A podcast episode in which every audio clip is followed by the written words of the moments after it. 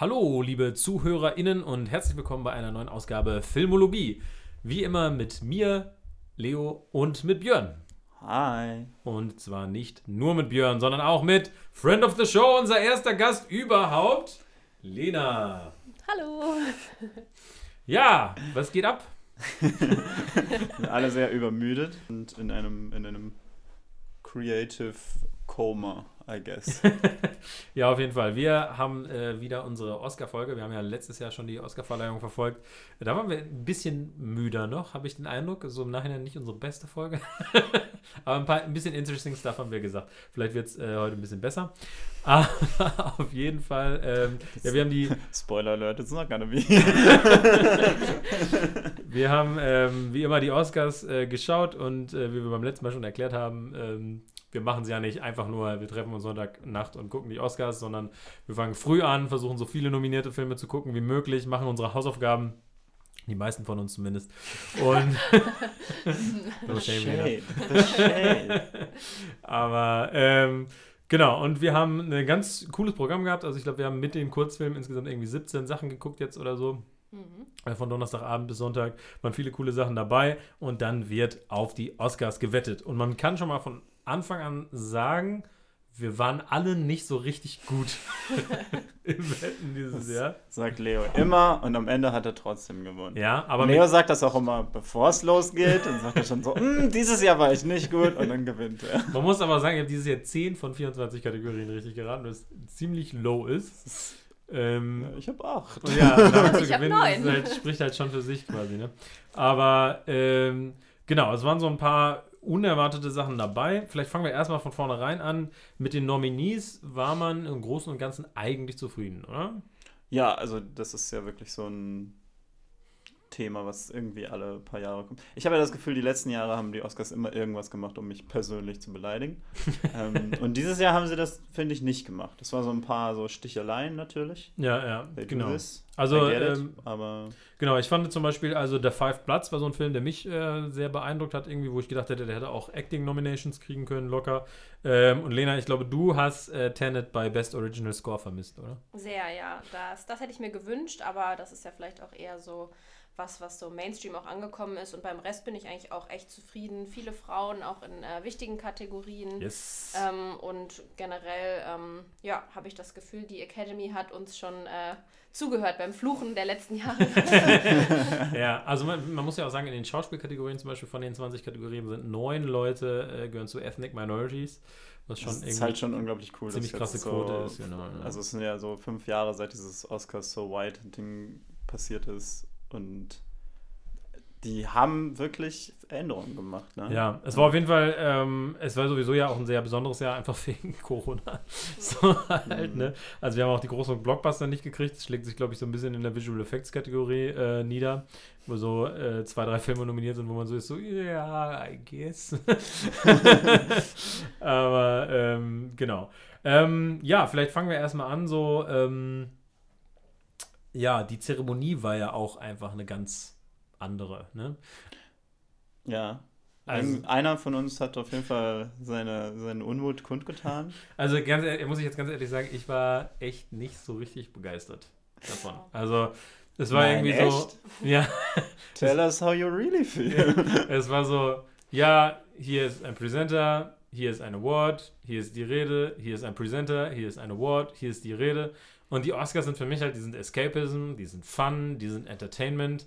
Und es ist halt so, es war halt, es war halt schön so und es wurden Awards vergeben und die Reden waren schön und es war auch irgendwie mhm. schön. Man hatte halt den Eindruck, okay, auch die irgendwie beste Animationskurzfilme Leute kriegen halt genauso viel Zeit zum Reden wie halt so die, die Best Actor Leute und so. Ja, aber da muss man ja auch überlegen, worauf äh, wir verzichten mussten. Es gab keine Songs, die performt wurden, es gab keinen äh, Anfangsmonolog, also es war generell wenig irgendwie so Entertainment äh, zwischendurch, was es vielleicht irgendwie so ein bisschen persönlicher auch gemacht hat, weil es irgendwie viel mehr um die Menschen ging, die teilgenommen haben und so ein bisschen familiärer, weil so viel weniger Leute da waren.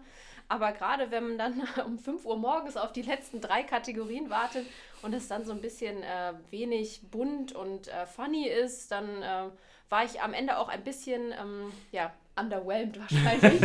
Ja, Ja, also so, es ist schon so, also der, der, der, der Entertainment-Aspekt hat jetzt echt auf jeden Fall unter der Situation schon gelitten, finde ich. Ich finde aber, also ich kann es ich kann's verstehen, weil ich denke, wenn man halt versucht, das so entertaining zu machen, wenn man sowieso schon unter sehr verschwerten Bedingungen arbeitet, glaube ich, ist es sehr einfach. Also ich finde, man hat das halt gesehen. Es ist ja immer wieder so, die machen Bits bei den Oscars, irgendwelche Skits, irgendwelche Ja, ja. Witze und so oder und so. Und, ähm, und man hat das ja auch immer mal wieder, dass sowas einfach so, it just dies in the room. So, du Ja. kriegst so keine Reaktion. Aber das ist halt, finde ich, weniger schlimm, wenn du wirklich in so einer großen Crowd bist, weil dann ist keine Reaktion halt eine kleine Reaktion. Aber wenn du halt in der Gruppe, und das ist halt dieses Mal auch passiert, so ein, zwei Leute haben so Witze gemacht in ihrer Dings oder irgendwie so ein Haha, so eine kleine Bemerkung, die halt komplett ohne Reaktion geblieben sind. Und das war halt so, uh, und ich habe so das Gefühl, so, ich glaube, da halt weniger den Entertainment zu machen, ist, war, glaube ich, so gemacht, um das Ganze mit Würde irgendwie über die Bühne zu Ja, bringen. Und ich finde, im Großen und Ganzen hat das für mich ich geklappt. glaube, aber ja, du, also du musst das nicht. Also du hattest dieses eine Musikraten-Bit irgendwie, was auch witzig war, Mhm. wo wir diese, diesen Glenn Close Booty Shake gekriegt haben, den ich sehr gefeiert habe.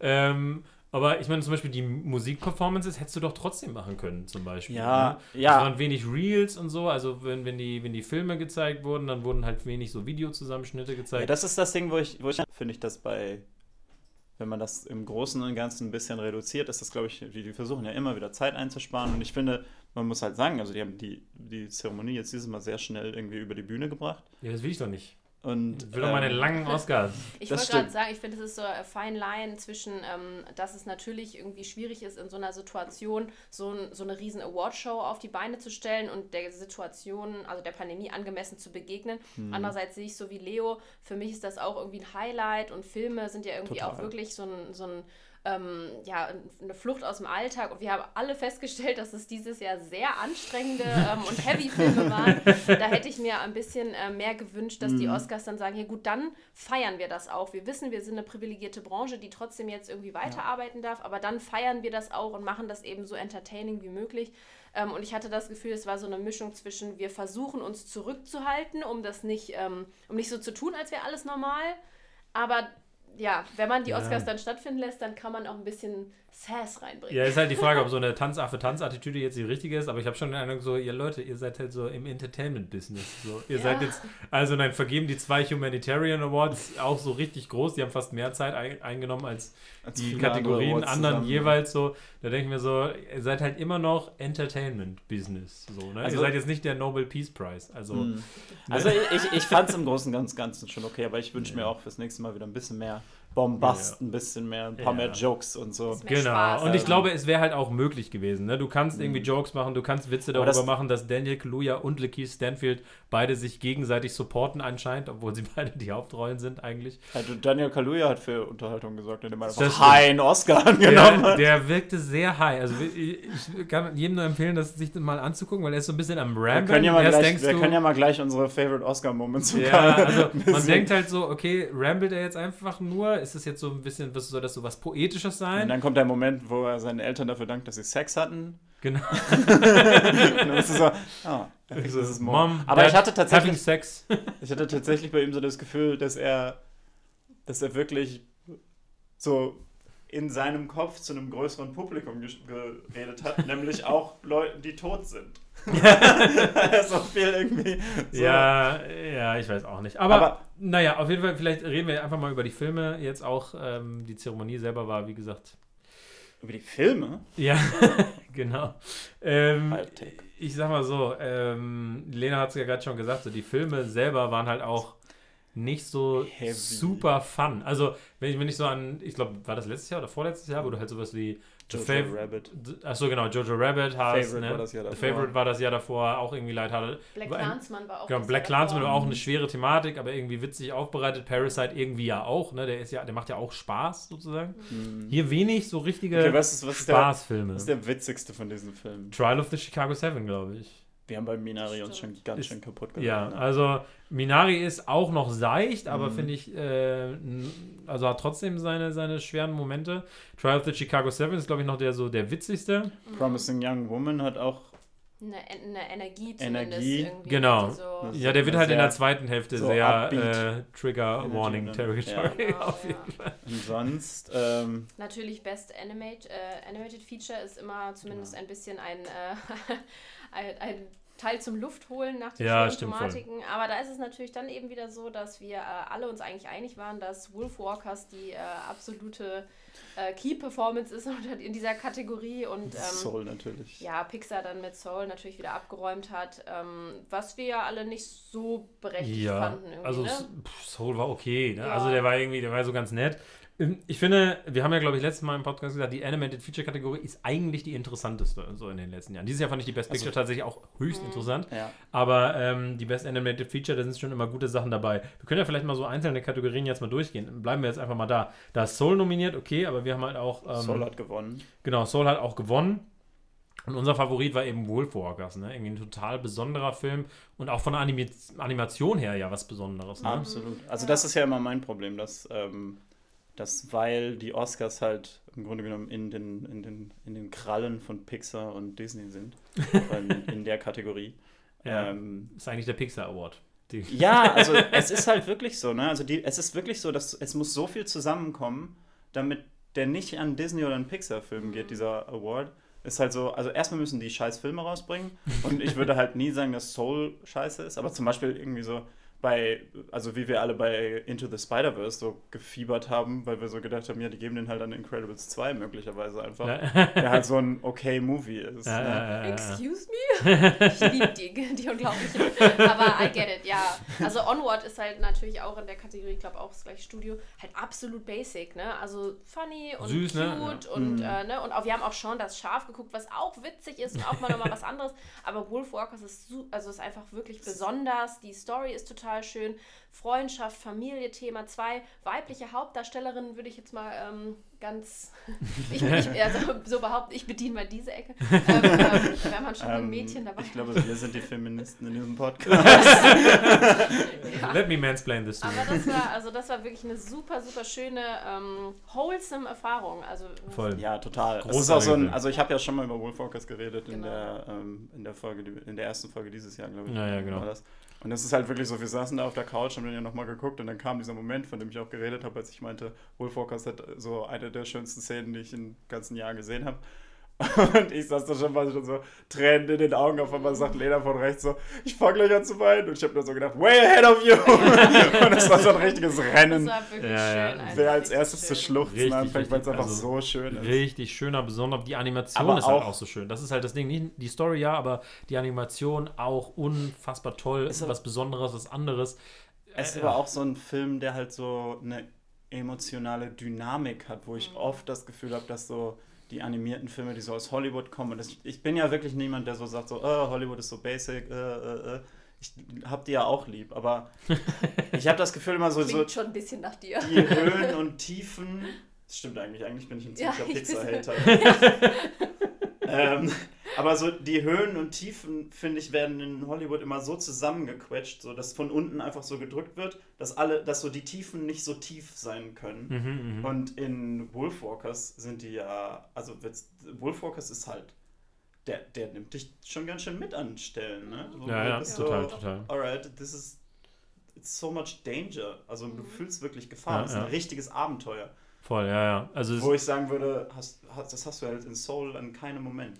Ja, also pff, ja, Soul ist einfach, wird dann irgendwie zu so einem Body-Switch-Katzen-Comedy, ist halt, also Das ist halt, das ist der Teil, wo ich halt so sage, das ist für mich der der, Teil, ich- der Soul halt disqualifiziert. ist so storymäßig halt so ein bisschen, ja, äh, all over the place. Eine Ja. Kategorie, die uns auch sehr beschäftigt hat, die die meisten Leute eigentlich nicht beschäftigt, ist die beste Song-Kategorie.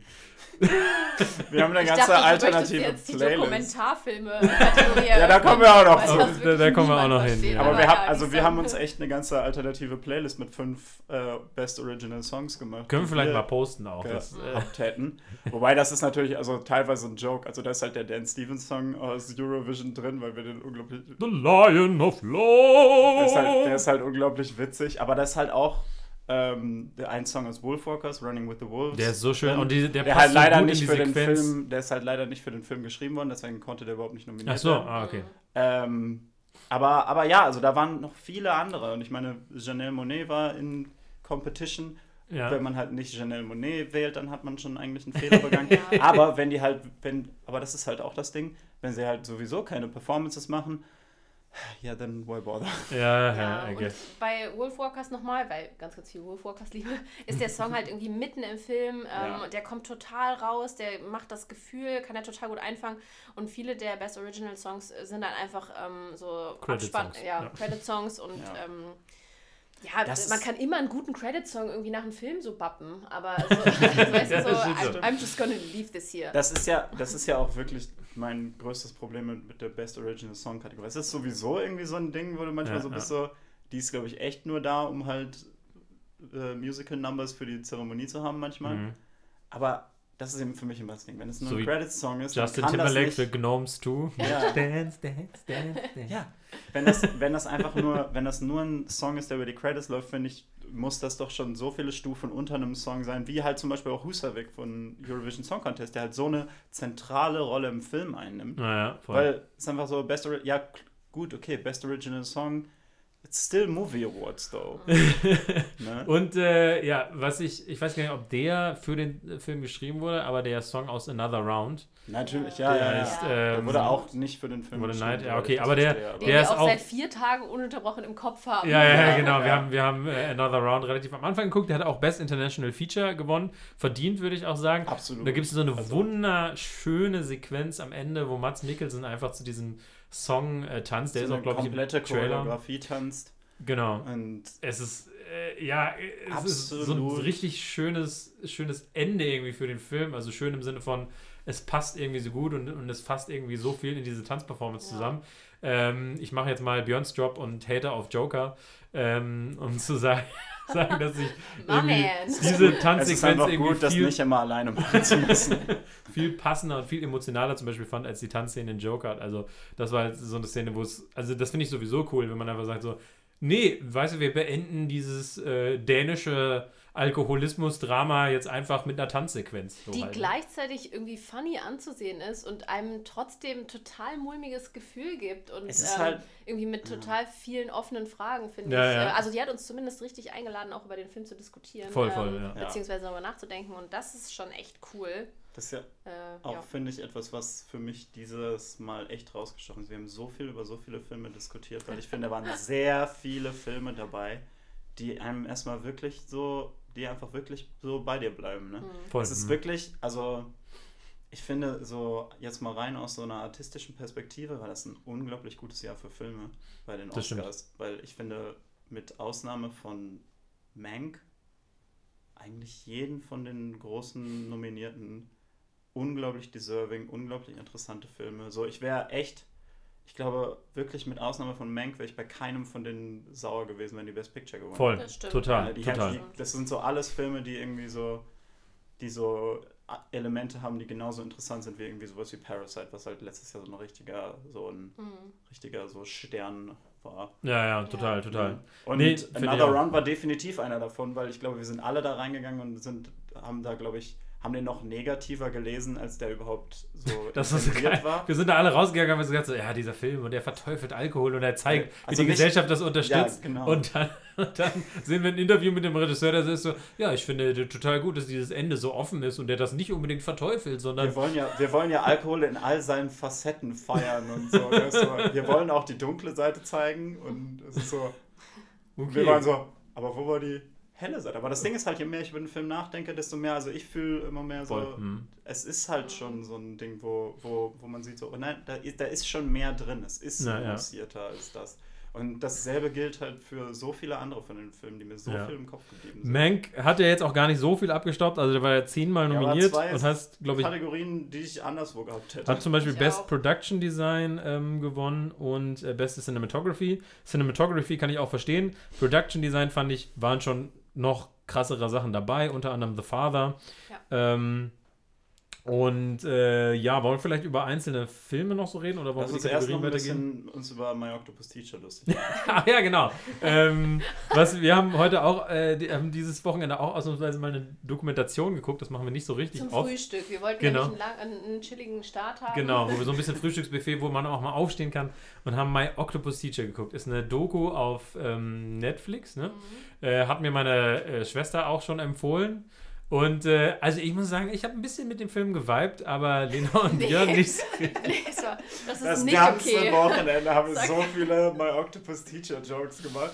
Einfach immer, wenn irgendwas in irgendeinem Film vorkommt, war so, oh my, so und so Teacher. Also grob umrissen geht es ja um einen Dokumentar, äh, hier Nature Documentary Dude, äh, der irgendwie, weiß ich nicht, irgendwie Projekte macht und dann zwischenzeitlich irgendwie merkt, hm, ich kann gerade auch gar nicht der Vater für meinen Sohn sein, der ich irgendwie sein will, dann das Projekt abbricht Stelle mit seinem und dann Sohn einfach für ein Jahr jeden Tag im Atlantik tauchen geht und einfach seine ganze Energie und mentale Kapazität auf ein Oktopusweibchen fixiert. Wo ich denke so, das, du bist immer noch kein guter Vater für deinen Sohn. Es gibt Ja. so eine Szene in der Mitte, wo er so sagt, so, und mein Sohn ist jetzt auch ein kleiner Marinebiologe. Und so, ja, weil der das muss, weil du sonst nicht mit ihm redest. Also Ja. ja, ich finde, also man kann schon sagen, dass es beeindruckend ist, wenn jemand ohne Sauerstofftank da irgendwie so lange unter Wasser ist. Und es sind auch hier und da ein paar schöne Aufnahmen dabei, aber begleitet von so einem überemotionalen Voice-Over Ja, glaub- von diesem tauchenden Dude, wie er, Das ist diese, halt, das Ding wie er ist, dieses Weibchen stalkt. Das ist Ich glaube, das ist das ist Problem, halt echt- dass er immer so in die Kamera guckt und dann so in die Ferne schaut und dann so, und wir haben eine Verbindung und sie hat mir über das Leben beigebracht. Also es ist schon sehr. das Ding ist halt drüber. einfach wirklich, dass dieser ganze Film einfach so der, der Facebook-Feed von so einem Pferdemädchen ist, die halt immer wieder postet, wie, was für eine besondere Verbindung du Ja. zu deinem Pferd hast. Und dafür jetzt einen Oscar gekriegt. Weil es mit einem das Oktopus ist, war. Aber das ist ja, das ist ja, ich finde das ja auch total legitim. Also nichts gegen Pferdemädchen. Ich möchte unserer Pferdemädchen-Audience jetzt nicht, ähm, Auch die nicht Pferdejungs, way. alienaten. Weil letzten Endes ist es ja so. Du kannst halt so eine, das ist halt so eine besondere Verbindung irgendwie, wenn du dich so auf ein Ja, Tier einlässt. Ne? Und er das könnte auch ist eine ja auch. besondere Verbindung mit seinem Sohn haben. Ja, das stimmt auch. Und vor allem so diese ganze, diese ganze Riesendoku mit über diese total übertriebene. Und das andere, wo ich immer, wo wir uns irgendwann so drüber lustig gemacht haben, ist, dass dieses Oktopus-Weibchen dann einfach von Haien angegriffen wird und so, ich konnte da nicht eingreifen. Und ich denke so, nee, sorry, punch those sharks, Mann. Das ist ein Feigling. Pyjama-Haie, ne? Also Pyjama-Haie, nicht mal so, nicht mal harte Haie. Also die waren irgendwie so, so einen Meter lang oder so. Und er hat selber gesagt, so, ich könnte die einfach verscheuchen. Und so, ja, get to it. So, ich wollte nicht, I didn't want to interfere. Und so, du bist jeden Tag da, du interferst. so, Motherfucker. Ja. Weil das ist halt sowas, das ist halt sowas von so einem Typen, der ist so, ja, die Natur ist dazu da, um mir eine Lektion zu erteilen. Und dann kommt er, dann kommt er, nachdem dieses Oktopusweibchen dann einen Arm verliert an so einen Hai, dann kommt er da so raus und ist so, my octopus wife taught me that I can be very vulnerable. Und so, motherfucker, the octopus got eaten! Ja, Du hast ja. nichts getan. Und dann nämlich, ist ja der, der größte Witz, ist, dann kommt er zurück und sieht, dass sie sich nicht füttern kann. Und dann füttert er sie. Und dann you're interfering! Das ist Interference! Ja, So, äh, du bist, nicht David, du bist nicht David Attenborough. Ja, seht ihr, das ist ein kontroverser Film, der große Emotionen in einem auslöst. Also My Wir haben Octopus Songs über Teacher, diesen Film geschrieben. definitiv eine Empfehlung, ähm, wenn, wenn ihr mal Lust auf eine sehr offensichtlich äh, kontroverse Also erstmal erstmal sind da halt echt unglaublich schöne Unterwasseraufnahmen Voll, drin, total. definitiv. Ähm, es ist auch eine, eine Connection, also wie gesagt, eigentlich nichts gegen diese Connection, die er da mit dem Oktopus aufbaut, weil das ist irgendwie schon was Besonderes. Und das dritte ist halt so, selbst wenn du irgendwie nicht mit dem Film vibes, kannst du halt tierisch Spaß damit haben, because this guy seems like he wants to fuck an octopus and it's funny. and they gave him an Oscar for it. Ja, ähm, Ach ja. Aber ähm, ja, ich habe einfach da daneben gewettet und auf The Mole Agent gesetzt und dann als so der Clip kam, ich so, da ist überhaupt kein Maulwurf drin. Ja gut, dann habe ich auch keine Chance. Der Oktopus hat den Maulwurf geschlagen, auf jeden Fall. mein Ähm, Mole Agent Teacher. genau. Äh, äh, äh, Alright, äh, jetzt Filme. vielleicht Ja. reden wir mal über die Filme. Ähm, wobei vielleicht ein über. No-Brainer noch. Also, Achso, ja, so ein paar No-Brainer gab es auf jeden Fall. Also, genau. was, also Best Sound hatte ich jetzt hier gerade ähm, mal anvisiert, wo wir alle, glaube ich, auf Sound of Metal gesetzt haben. genau, das war also, das, Das hat war klar. kein Film das so hingekriegt, das so gut darzustellen. Absolut. Aber das ist ja auch verdient. immer das Ding, ne? Weil das ist ja genau das Ding mit der Best Song-Kategorie und so. Manchmal bist du so, dieses Element ist so essential to this movie und es ist so special, gerade für diesen Film. Und dann ist die Academy so, nope, another one. Ja, Aber wobei es ist dann immer schön, wenn es dann bei funktioniert. Best Sound hat es funktioniert, genau. Ja, ja. Genau, also ganz viel Liebe auch für Sound of Metal. Das ist, glaube ich, einer, der mir auch vom ganzen Wochenende am besten gefallen hat. Mhm. Der hat auch Okay. Best, äh, Film, Best Film Editing bekommen. Ähm, Habe ich zwar ich nicht mit gerechnet, aber finde ich, freue ich mich total für den Film. Ich hätte es auch ganz, ganz doll dem äh, Hauptdarsteller gegönnt, äh, Reese Ahmed, für eine ganz tolle, berührende Voll, total. Performance Mhm. irgendwie. Ähm, und ich habe auch echt dann lange noch an dem Film irgendwie so ein bisschen geknabbert, weil das einfach eine total authentische und ähm, verletzliche und irgendwie aber auch starke Performance war am Ende mit einer einfach sehr berührenden Geschichte. Also Ja, jetzt nicht total. leichte Materie auch, ne, weil es ja irgendwie auch so um persönlichen Struggle geht, Ja, aber genau. echt fand ich einen richtig Aber nicht so ein Gut-Punch wie andere Filme. Nee, Das ist, halt, das das ist auf jeden Fall auch ein Ja. Film, der so, der so noch, der dir noch so eine Wärme vermittelt. und, genau, ja. ähm, wo du denkst, so, du siehst hier, du folgst hier Leuten, die halt, die halt wirklich ihren Weg irgendwie so gehen, trotz der, der Hindernisse und Ja, er ist so konstant, so leicht hoffnungsvoll, finde ich. Auf, Einfach. auf jeden Fall. ja. Es ist, das ist nie so ein Mhm. Film, der so, so sich komplett ähm, Nicht zynisch eine oder so, ne? Düsternis Ja, verliert oder Ja. Ja, speaking of äh, Düsternis, vielleicht reden wir einmal kurz über äh, Best Original Screenplay. Gewinner Promising Young so. Woman. Mhm. Hui. Das war natürlich ähm, interesting Programming für uns. Wir haben, Best, äh, wir haben Promising Young Woman direkt vor der Zeremonie geguckt und hatten dann 10 Minuten Zeit dazwischen. Um den zu verarbeiten. Um, ja. Aber wir hatten keine Zeit zum Verarbeiten, weil wir unsere Oscar-Ballots ausfüllen mussten. Und das ist ein Film, Den der muss braucht, man verarbeiten. Der braucht Genau. Verarbeitung. Also das vielleicht, also der ist ja in Deutschland noch nicht äh, äh, rausgekommen. Ähm, da muss man vielleicht einfach an alle Leute nochmal sagen, der Trailer sieht unfassbar fun aus, finde ich. Der sieht aus wie so ein Fun-Thriller, weißt du? Der halt schon düster ist, aber, aber äh, super unterhaltsam. Und das ist der Film auch, auf jeden Fall. Und besonders in der ersten Hälfte. aber der geht dann doch ein bisschen weiter, als du es erwartest. Tiefer in diese Darkness. Und da muss Ja. man echt, also für Mhm. alle Leute, die so so Gewalt gegen Frauen und, und sexuelle Gewalt auch da ähm, Probleme mit haben, definitiv eine Triggerwarnung. so, als ob das so eine ausschließende Kategorie Also nur für die, die Gewalt gegen Frauen nicht gut finden. Nein, nein, nein, Triggerwarnung. nein, nein, ich meine, die damit irgendwie eine, eine Geschichte haben, so eine, eine persönliche, eine persönliche schon- Geschichte das kann ist- das halt echt triggern. Also Absolut, klar, ich fand das auch nicht schön, mir das anzugucken. Da waren Szenen drin, die echt. äh, Heavy, heavy stuff. Aber ich finde, die schlimmste Szene ist, wenn der eine Typ äh, ihr, ihr ein Jordan Peterson Buch empfiehlt.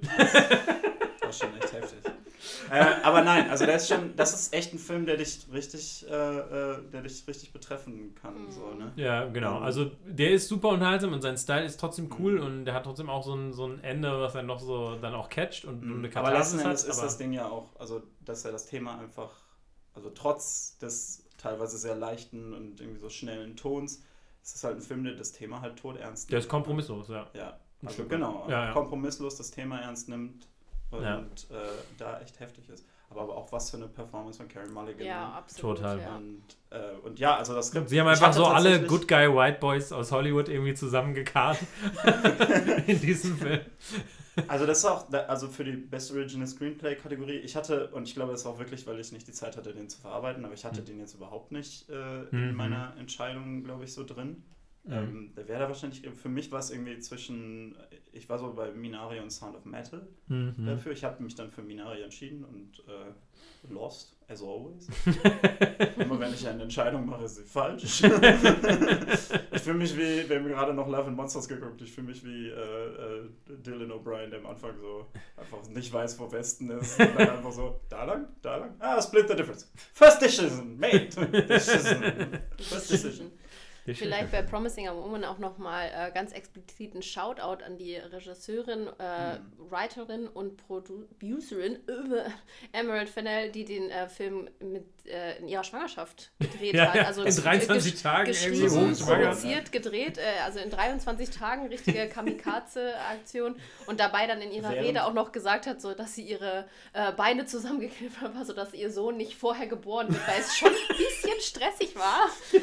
Also krasser Shoutout an sie an dieser Stelle auf, Auf jeden, jeden Fall. Fall. Vor allem, sie meinten, sie meinten ja auch, am, als sie am Anfang gesagt haben, so, ja, der ist über 21 Tage gedreht, war ich so, wait, what? No way. 23. Aber also, die muss ja mit so viel Präzision gearbeitet haben Schon, dabei. ja. Und dass sie auch einfach so irgendwie sich einfach nur so einen, so einen Kurzurlaub von der Serie irgendwie genommen hat, in der sie spielt und so. Mhm. Einfach um diesen Film zu schreiben, drehen, producen, editen Mhm. und mal rauszuhauen. Ne? Also amazing stuff. Ja, ja, auf Ja. jeden Fall.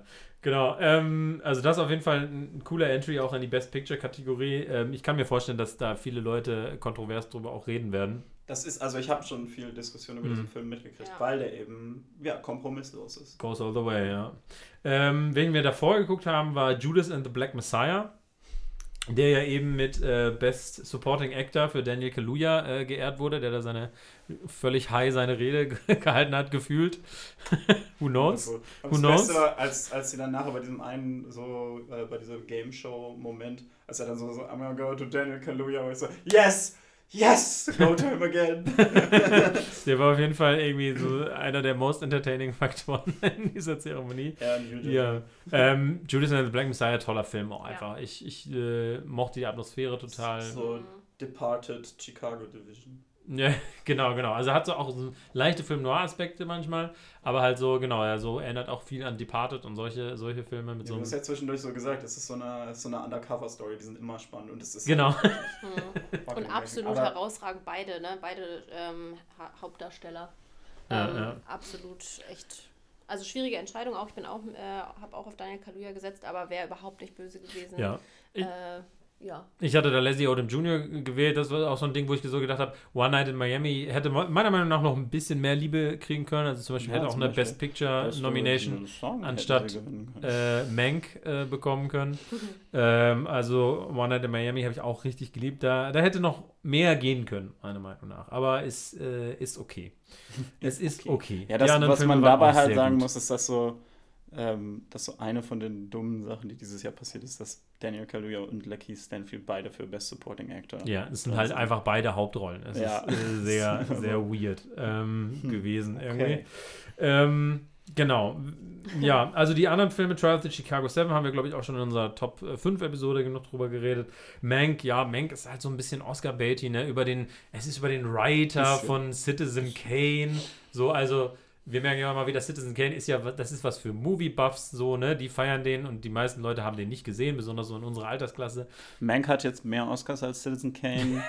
ähm, was ich auch noch jetzt, was ich auch immer wieder so dran denke, ist so, warum hat Gary Oldman einen Mann gespielt, der so halb so alt war wie er? Als, also die ganze Zeit dieser Film spielt. Ja, Ist so, ja, der Mann gut, ist das- irgendwie in seinen 30ern, 40ern und Gary Oldman ist so 100.000 Jahre alt.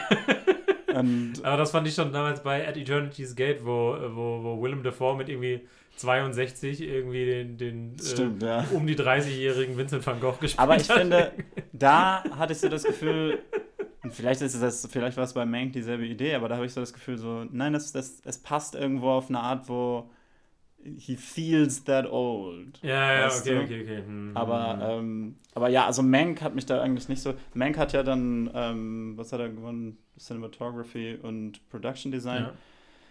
Kann man machen. ja, also bei Cinematography auf jeden Fall möchte ich nur einen kleinen Shoutout zu meinem Pick auch News of the World äh, machen, den ich äh, richtig schön äh, gefilmt schön. fand, auf jeden Fall. Ähm, die Story ist äh, cool so, ne? Also finde ich jetzt nicht so super besonders. Ist ein äh, cooler Western irgendwie, aber ich fand so wieder, wieder gefilmt, das fand ich richtig schön. Und bei Production Design, ähm, da kommen wir vielleicht auf den Film The Ich Father. wollte jetzt Mhm, gerade sagen, ja. so, wenn wir jetzt zu The Father übergehen, dann gehen wir ja zum letzten Award in der Show über. Ist das nicht dann weird? Müssen wir Best Picture vorher machen? äh, Ich ja, will das, vielleicht auch noch mal kurz was zu Back Best Actress sagen. ja, hau Mhm. raus. Ähm, weil ich glaube, da habt ihr auf Vanessa Kirby gesetzt. Genau, genau. Beide, Ja. ne? Und ich habe auf Frances McDormand gesetzt.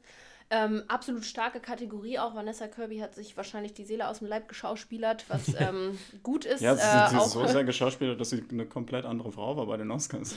das sah so anders aus. Auch Carrie Mulligan äh, fand ich eine total ähm, tolle und überzeugende Performance. Mhm. Aber für mich ging tatsächlich nichts über Frances McDormand, weil ich die aber auch einfach irgendwie süß finde und, und kein Mensch Mhm. irgendwie gefühlt so hart und stark wirkt nach außen und gleichzeitig so zart und einfühlsam und menschlich und ähm, Verwundbar. Ver-. Genau, und also ich finde die einfach total toll. Und ich fand es auch schön, dass sie in einer ähm, der Annahme-Speeches, sie durfte ja ein paar Mal auf die Bühne, ähm, dass sie eben auch gesagt hat, so ja, wenn diese ganze Chose hier vorbei ist, geht wieder ins Kino, guckt, guckt alle Filme, die hier nominiert waren, auf der größten Leinwand, die ihr finden könnt, was ja vielleicht irgendwie auch nochmal so ein äh, genereller Appell an Kinoliebe war und das fühle ich und äh, deswegen fand ich das, fand ich das Ich hatte schön. echt so, ich hatte echt, glaube ich, so fast eine kleine Träne im Auge, als ich so gedacht habe, ich habe Nomadland einfach nicht im Kino sehen können. ja, Wir haben stimmt. tatsächlich von den Nominierten nur einen einzigen im Kino gesehen, äh, nämlich Tenet. Tenet. Ja. Äh, Dreimal dann auch, aber.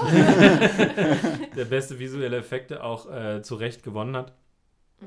Ähm, aber ja, stimmt. Frances McDormand auch total äh, tolle Performance. Vanessa Kirby. Äh, Pieces of a Woman war ein Film, über den wir lange auch äh, diskutiert haben. Irgendwie, der ist, ob, also der hat auch eine Härte im Prinzip umgekehrt zu Promising Young Woman, der halt am Anfang super äh, hart ist Ja. und dann halt so ein bisschen abflacht. ist halt auch die Frage, ob man das so in die Fresse braucht. Ähm, Ich finde also, ähm, äh, ich, ich weiß gar nicht, ob wir so, ob wir irgendwie ähm, Prom- ach, äh, Pieces of a Woman so richtig gerecht werden können in so einer kurzen Diskussion, sicherlich Naja. nicht. Aber das ist ein Film, über den man sehr viel reden kann und ist auch kein einfacher Film. genau. Ähm, ich habe so bei der Best Actress-Kategorie im Nachhinein gedacht, so, ja, also ich finde auch, dass Frances McDormand einfach eine unglaublich so einzigartige Performance ist und die so zentral ist für den Film. Ich habe trotzdem dagegen gewettet. Because I'm an idiot. Aber ähm, ja, also ist auch wenn Aber so Vanessa ein bisschen, Kirby ist halt auch wirklich stark in dem Film. Auch wenn das Wort ein bisschen overused ist, wenn es darum geht, irgendwie über Performances zu reden, ist es halt eine nuancierte Performance. Ne? Also sonst hast du Mhm. häufig so Performances, wo du diesen Big Acting-Moment hast, wo irgendwer so einen Breakout, Breakdown hat oder so einen, so einen wütenden Monolog oder wie auch immer. Oder halt wie in Fences, wo jeder einmal so ein äh, Ich weine und alles ist voll mit Schnodder und, und Tränen in meinem Gesicht Monolog kriegt. ähm, und Frances McDormand hat es im Prinzip gar nicht in dem Film. Ne? Sie hat nicht diesen Sie- einen Sie Ja. hört diesen einen emotionalen zu, Breakout. ne? Genau, genau. Sie hat im Prinzip so eine sehr, ja, nicht unbedingt passive Rolle, aber so, ähm, sie reagiert halt viel. Ja. Und, Also ähm, wenn wir jetzt einfach über Nomadland reden, dann Mhm. ähm, würde ich halt sagen, ich habe von äh, Chloe Zhao habe ich ja schon ähm, The Rider gesehen. Und das Ding, was bei The Rider ist und was auch bei Nomadland in Teilen ist, ist, dass The Rider ist komplett mit den Leuten besetzt, denen die Geschichte von The Rider wirklich passiert ist. Also The Rider ist ein Film über einen Rodeo-Clown, der einen Unfall hat und danach nicht mehr reiten soll. Ähm, und aber Okay. reiten will, weil es ist das Einzige, was er kann. So, ne? Und das ist irgendwie das, das ist sein Lebensinhalt. Und der Typ, dem das wirklich passiert ist, spielt diesen Typen mit einem geänderten Nachnamen, aber es gibt so eine Szene, wo er sich so Cellphone-Footage von dem Unfall anguckt und du siehst einfach so, hörst einfach, wie die, wie die das kommentieren und halt seinen richtigen Nachnamen benutzen und so. Und du weißt so, Mhm. Das ist der, einfach der echte Unfall, den du da gerade siehst. Ne? Okay, okay. Und ich bin aber aus The Rider rausgekommen und habe so gemerkt, ich hatte echt Schwierigkeiten, so richtig, so mich so richtig damit zu verbinden. Und Mhm. jetzt mit Nomadland habe ich so das Gefühl, Francis McDormand ist so der Schlüssel, der das so überbrückt, weil das alles in Nomadland sind auch unglaublich viele Leute aus diesem Nomaden-Lifestyle, die halt einfach einfach so sich selbst spielen und ihre Geschichten erzählen. Und Mhm. Francis McDormand ist dafür da, so diese Überbrückung zu machen. Weil als Schauspieler ist das ja dein Job, dass du so über einfach durch eine Leinwand, durch einen Screen eine Verbindung herstellen musst. Mhm, mhm. Ne? Und Francis McDormand ist quasi so fast so, ein- so Translator-mäßig unterwegs Ja, für diesen ja. Film. Und deswegen fand ich diese Performance so, so besonders und habe halt dann auch gedacht, so im Nachhinein, ja, hättest du auch nehmen können einfach. Ja, ja. Wenn ich daran geglaubt hätte, dass die Academy so die Besonderheit dieser Performance Erkennt, in großem Maße erkennt. So ja, ja, ja. Aber Nomadland war auch einfach wirklich, also Nomadland ist ja jetzt auch dann Best Picture geworden Genau. Mhm. finde ich absolut verdient. Für mich ist das wirklich ähm, so äh, der, einer der interessantesten Filme. Es hat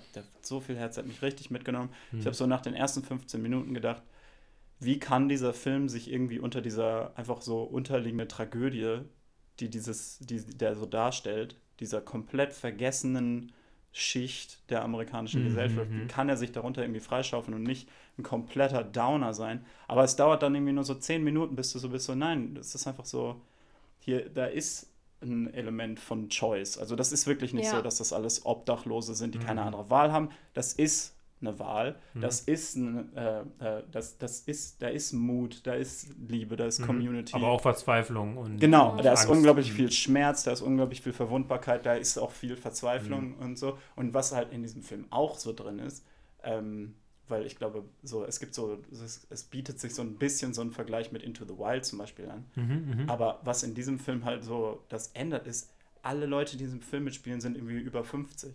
Ne? Und das, das, das alleine so erhöht schon eben diese Verwundbarkeit. Ne? Also ich Mhm. habe zwischendurch so gedacht, der Film ist echt wie Into the Wild, aber keiner fühlt sich unsterblich. Ne? Weil in Into the Wild fühlen sich alle unsterblich. Ja, also ich Aber weiß, Was Ja. natürlich auch Teil von Into the Wild, was Ja, ja. den gut macht ist. Aber, aber in diesem Film ist das so eine, ja, so besonders dadurch. Die, ja, was du meintest mit den verschiedenen Emotionen und auch was halt ne, für die Teile sind, die die Menschen in diesen Lifestyle irgendwie auch ja, zwingen oder halten, ist, ich finde, der Film begegnet dem mit so einer richtig ähm, großen, spürbaren Wertfreiheit. Also es wird überhaupt nicht ähm, darüber, finde ich, viel ähm, um Begegnung, also menschliche Begegnung und da ist vielleicht Francis McDormand auch der Schlüssel für. Ähm, ich habe in einem äh, Kommentar darüber gelesen, dass es wahrscheinlich niemanden gibt, der besser nicken und dabei lächeln kann.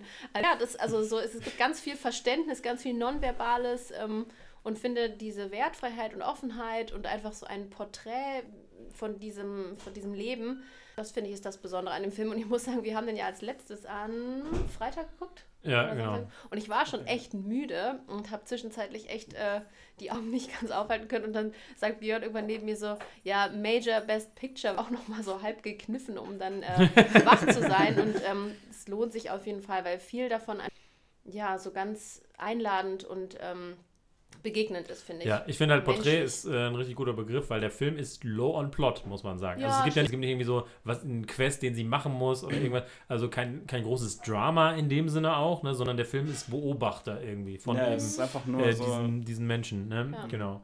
Ähm, Jahr in diesem Lebensstil. Genau, das, ich finde, das muss man nur immer sagen, ne, damit, also wenn Leute den gucken, Ja. ich finde, ich fand auch am Anfang war ich so, okay, aber where is this going und so und dann irgendwann fühlst du so den Vibe so, okay, es will nur beobachten, es will gar nicht irgendwo hin, ne, es will einfach Mhm. da bei den Leuten bleiben, so der Film, ne.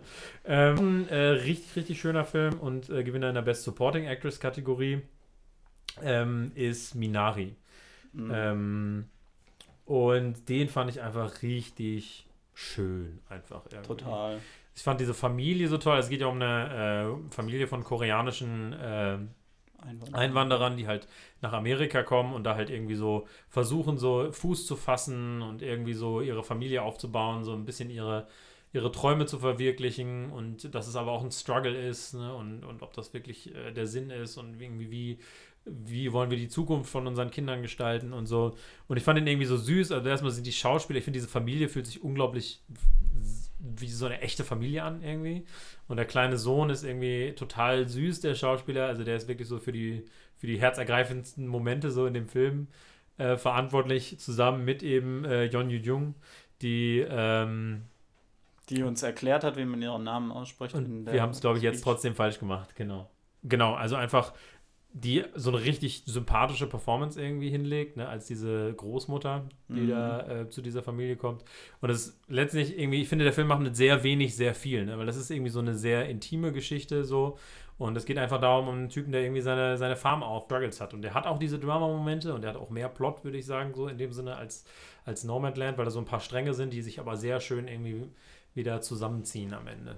Aber das ist halt auch ein Film, der so sehr von seiner, eben von seiner irgendwie Einfachheit lebt. Ne? Weil das Mhm. ist ein Film, wo du so von einem zentralen Element kannst du sofort alles in diesem Film so dekodieren. Ne? Es ist so, Na, ja. der Vater will eben seine Connection zu seinem Oktopus äh, äh, machen, zu seiner Natur. Was? Connection to Nature ist jetzt coded als Octopus. Ist okay. Ähm, die, die Mutter hat damit Probleme, und, aber, aber was dann halt als extra Ebene doch draufkommt, was dem Film halt auch nochmal so was Besonderes gibt, ist eben, dass es da so eine ganze, dass das eben eine Immigrant Story ist und dass es halt so, dass du ganz klar sehen kannst, wer von dieser Familie an welchem Punkt in seiner so in seinem so kulturellen Mix zwischen Amerika und Korea steht. Ne? Ja, ja, ja, voll. Und ähm, also das ist unglaublich. Auch Steven Yeun ist so gut. Ich finde, die Frau hätte man auch nominieren können. Mhm. Äh, der kleine Junge ist, ist definitiv ein Frontrunner der Cutest Kid-Kategorie. ähm, Auf jeden Fall. und ja, also, also da ganz. In Ja. der Cutest Kid-Kategorie ist auch noch das Alien aus dem Scha äh, Sean das Schaf Farmageddon. Also wir haben ja nicht, wir haben ja nicht ganz eine, ähm, wir haben ja leider dann nicht ganz eine, also nicht so eine ganze Cutest Kid-Kategorie zusammengekriegt. Also müssen wir wohl Animated Cutest Kid und Cutest Ach Kid so. zusammenlegen. Ja, also glaub, Love and Monsters haben wir auch ein sehr cutes Kid auf jeden Fall, was dabei ist. Das stimmt. genau. Ähm, ein Film von der Best Picture-Liste, über den wir jetzt noch gar nicht gesprochen haben. Und ähm, wie gesagt, Mank haben wir erwähnt, Trial of the Chicago 7 auch schon drüber geredet, ist aber The Father. Das fand jetzt auch so Ähm, der letzte. Ne? Genau. Ähm, ja, also The Father war auch so ein Film, der uns, glaube ich, alle überrascht hat. Weil ich fand so, Voll. von den Trailern und den Postern und so sah das schon sehr Oscar-Beatty aus. Irgendwie so ein Ja, bisschen so ein Mix aus The Wife und Still Alice waren so die Vibes, Ja, die wir stimmt. gekriegt haben, Mhm. glaube ich. Ne? Und irgendwie, dann haben wir den angefangen. Halbe Stunde später sitzen wir so da, ist das ein Thriller? What is this? Ja, was möchte der Film mit uns tun? Ja, der, der zieht dann halt voll in diese ähm, Perspektive von, von. Anthony Hopkins, Ja. der halt diesen, ähm, ja, Also die, die, die, Demenzerkrankten Prä, genau, die, die spielt. Prämisse ist ja, Ant- Anthony Hopkins spielt äh, einen, einen demenzerkrankten alten Mann ja, und Olivia Colman spielt seine Tochter, die versucht halt irgendwie ihm ein Leben zu Hause zu ermöglichen durch eine Pflegerin, die sie versucht anzuheuern, aber auch zwischendurch davon redet, dass sie halt irgendwie wegzieht und er deswegen in ein Heim soll. genau. Und Aber genau, du hast ja, Ja, dann kommt der Punkt, wo der Film aufhört, Sinn zu machen. ja, ja. Weil Szenen sich wiederholen, Szenen fangen von vorne an, Szenen enden da, wo andere Szenen, oder Szenen fangen Mhm. da an, wo irgendwie andere Szenen auch anfangen. Charaktere werden plötzlich von unterschiedlichen. Schauspielern gespielt. mhm, genau. Und dann irgendwann merkst du halt, dieser Film ist einfach so kompromisslos darin, dich in Anthony Hopkins Perspektive zu halten und alles durcheinander zu wirbeln. Und du weißt selber nicht, was es war, Sinn. wer es Ja. wer, ähm, was passiert wann, wer, Ja. was ist vor, was passiert. Und das hat halt so dieses, dieses ein bisschen was so, ist so ein bisschen unsettling, wie man das halt Ja. normalerweise irgendwie von Horrorfilmen kennt irgendwie. Genau. Ne? Ich, mich hatte auch so ein bisschen an, ähm, wie heißt der denn, der ähm, Film von, von Charlie Kaufman, der dieses Jahr rausgekommen ist. Ja, I'm thinking of ending Ah, Thinking things, of genau. Ending Things, ja. Äh, solche Vibes hatte der zwischendurch auch. Ähm, aber äh, Was halt Ja. einfach absolut Genius ist, ne? weil wir ja wirklich auch einfach dann sehr schnell sehr verwirrt waren und dann Ja. ja, sogar auch spekuliert haben, irgendwie ist das ein Plot, wollen, wollen die den verarschen, wollen die den verrückt man machen? glaubt es irgendwann selber. Und, auf, und auf Ja, einmal genau. fühlt man sich total bedroht und, und dieses, dieses äh, bedrohliche Gefühl, ähm, da kann man ja irgendwie auch mit Ärger drauf reagieren, was dann wiederum ja so sehr typisch auch für, ähm, für demenzerkrankte Personen ist, dass sie dann in ihrer Unsicherheit ja schnell auch zum Beispiel laut oder Mhm. aggressiv werden können. Aber das konnte man total gut mitfühlen, einfach weil man selbst irgendwie Ja. ähm, so an sich gezweifelt hat. Irgendwie war das jetzt gerade die gleiche Schauspielerin? Genau. Hat, wer wurde jetzt mit welchem Namen angesprochen? Plus, ähm, weswegen ich ja auch äh, auf äh, Best Production Design getippt hatte bei The Father, war, wir haben dann auch noch ein paar Interviews geschaut und es spielt alles in einem, an, also an einem Platz, also an einem Apartment und ähm, es gibt einem so ein ganz merkwürdiges Gefühl, dass sich ständig Dinge tun und ähm, einfach Plötzlich so ein Möbelstück weg. Genau, einfach so. War also irgendwo, da war, doch, da war doch ein Klavier oder, war, war- da war ein Bild über dem Kamin und ähm, Genau. die Küche sah doch anders aus. Und es wird aber nie Sind explizit neue Stühle? angesprochen. Ne? Genau. Genau. Und äh, ja, gleichzeitig gibt es irgendwie ein total klares, so finde ich, so Farbschema, beziehungsweise ein Voll. Farbwandel.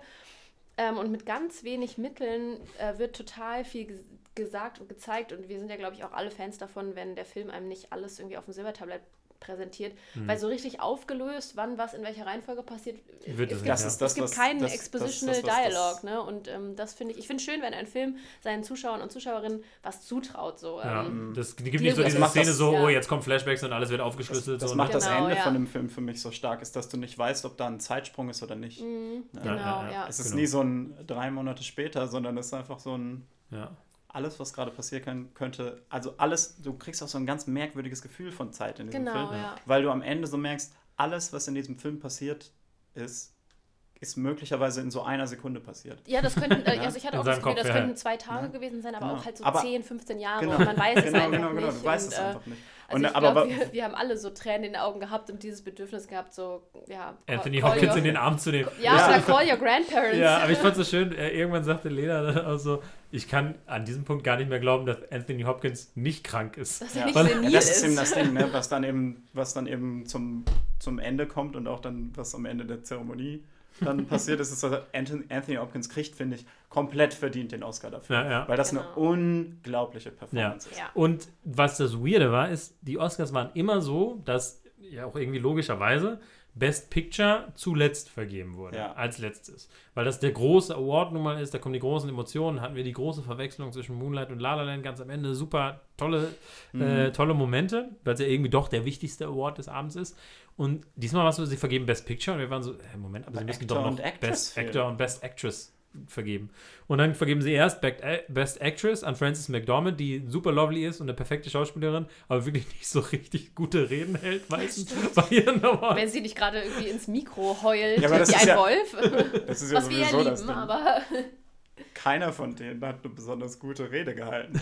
ne? Also, also so sehr wir ja dann von Judy letztes Jahr echt so positiv überrascht waren, aber Renee Zellweger ist jetzt auch nicht unbedingt eine engaging Presence als Presenter. Dann kommt äh, Frances McDormand und ist so, ja, thanks.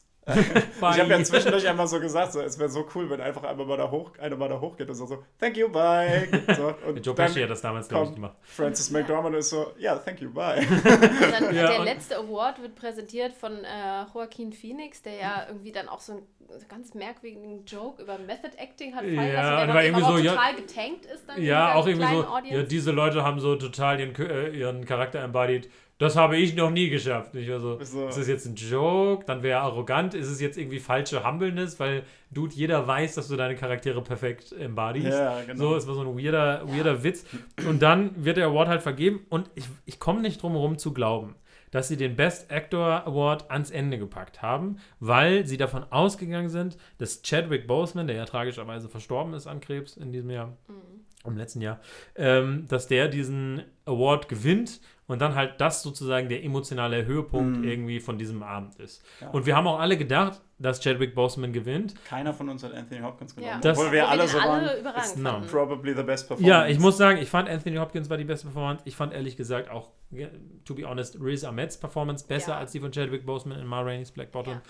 Aber trotzdem sind wir alle davon ausgegangen, dass er so den sozusagen als Legacy Award kriegt. Und es wäre auch okay niemand gewesen. sauer gewesen, Nein, ne? also das ist ein großartiger Mensch gewesen, der, der viele großartige Performances äh, hingelegt hat. Nicht nur als ähm, Black Panther, sondern eben Ah, auch als ähm, noch mehr aus. Genau. Jackie Robinson, James Brown hat er gespielt. Also er hat richtig, richtig abgeliefert, immer auch in der Five Bloods hätte er locker für Supporting Actor nominiert Das werden wäre können. für mich die Nominierung gewesen. Da hat er auch mit ganz Das, wenig Minuten ganz viel gemacht. ja.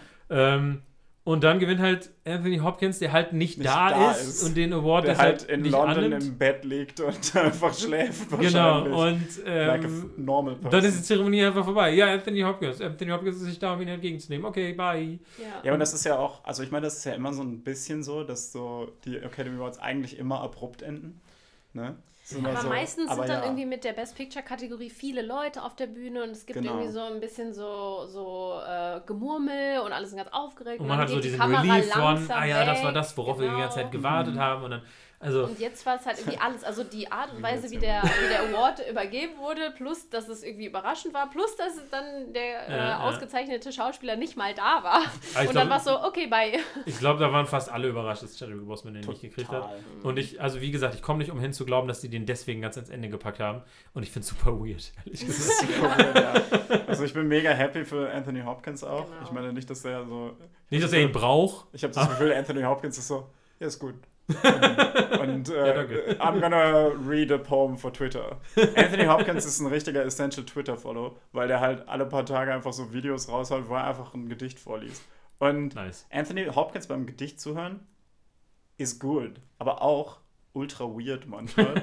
Und deswegen, Ach ja. Ja. Ähm, ja das war wirklich, das war wirklich ein super weirder Moment Ja, ja. am Abend.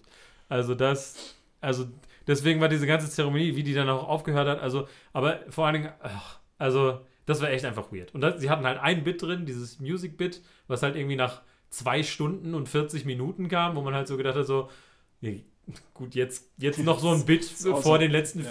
drei Awards ist auch Keine irgendwie weird. Now. Also ich fand die Zeremonie war dadurch irgendwie ein bisschen komisch. Es war schön, dass so viele Reden kamen, aber ich hatte den Eindruck, dadurch, dass es dann so viele Reden waren und jeder so viel Zeit gekriegt hat, gut, es war nicht so wie in anderen Jahren, wo halt mal jemand für Best Animated Short irgendwie seiner toten Ehefrau dankt oder so und dann schon so die Musik ihn runterspielt irgendwie. Das war dann nicht ganz so awkward, aber ich habe dadurch war ich auch müde einfach von den Reden. Irgendwann war ich so, ja, ja, alles ist schön und ihr habt äh, gegen Adverse und bla bla bla. Ich finde- Mhm. und dann war Ich ich, finde, so, die haben dann dadurch, finde ich, schon manchmal sehr schöne Vibes gehabt, aber ja, total. Also Mhm. die Zeremonie war weird. Ähm, ich finde, wir können uns jetzt auch, wir können zum Ende kommen und jeder vielleicht nochmal einmal so, welchen Film muss man davon gucken und warum ist es Pinocchio auch? Ähm, aber ähm, Ähm. nein, also vielleicht nochmal einmal so umgehen. Genau, also Leute, guckt Pinocchio, Pinocchio ist so ich, weird. genau, ich würde So auch Pinocchio empfehlen. gut. Ich will mich da anschließen. Aber erzähl du erstmal von Pinocchio. Äh, den, das wäre jetzt nicht mal der Film, wo ich sagen würde, okay, das ist der Film, den ich gucken sollte. Aber Pinocchio ist für Best Costume Design, Best Make-up und Hairstyling äh, nominiert worden. Und wir waren so, Leo war so, der sieht wild aus. Lass den mal gucken. Und ich war nicht so 100% on board. Und dann haben wir den geguckt und ich war so, danke, Leo. Der ist auf Amazon Prime. Gönnt euch den, weil Er ist nicht für Kinder. der ist nicht für Kinder, aber es ist einfach eine Version von diesem Pinocchio-Märchen. dieses- Es ist ultra weird. Dieser Film geht von 0 auf 100 so schnell.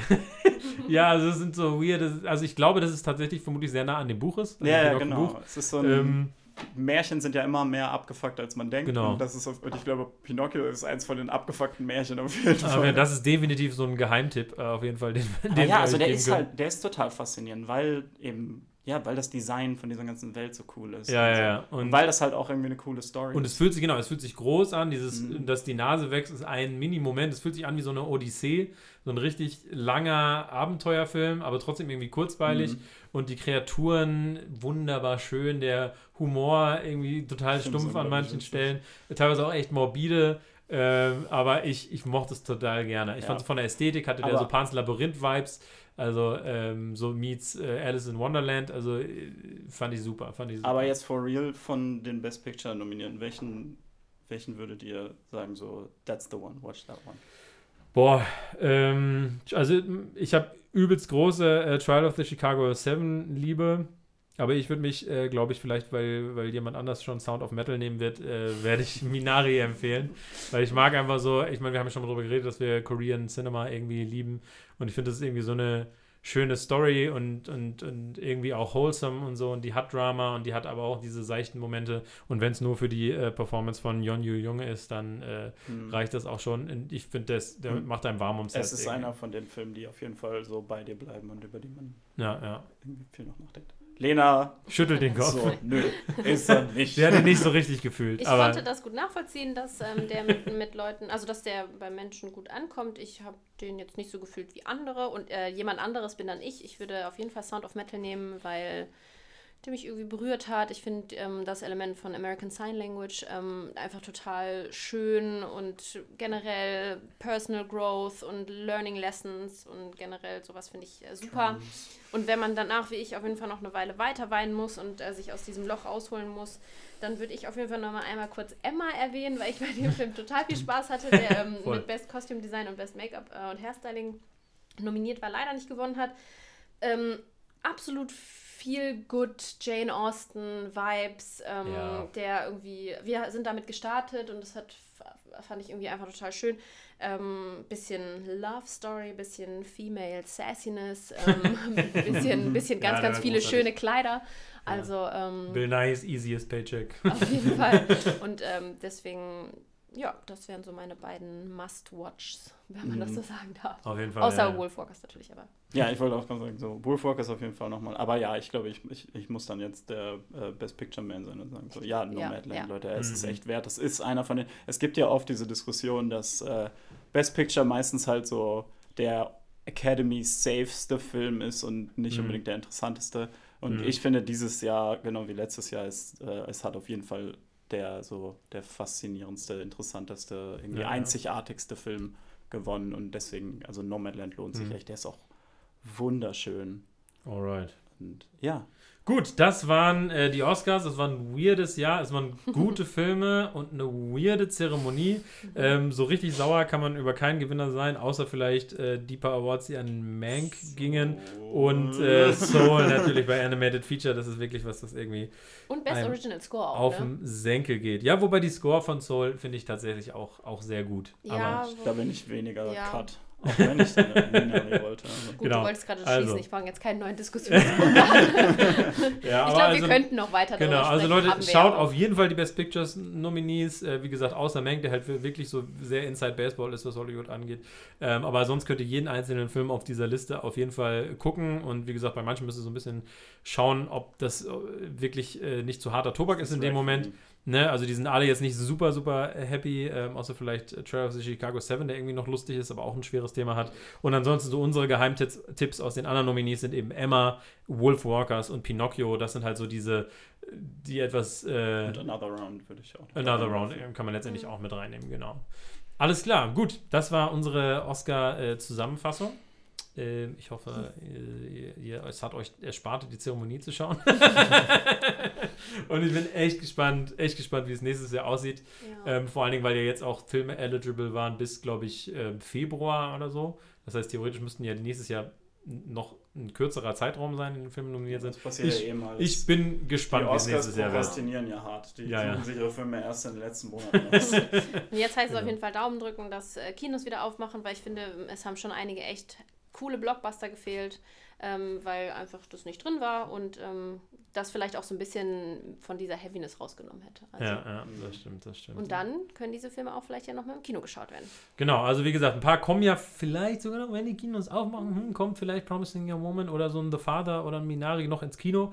Ähm, und wenn es soweit ist und diese Filme dann rauskommen, ein Theatrical Release kriegen, machen wir was, Björn? Ab ins Kino. Danke.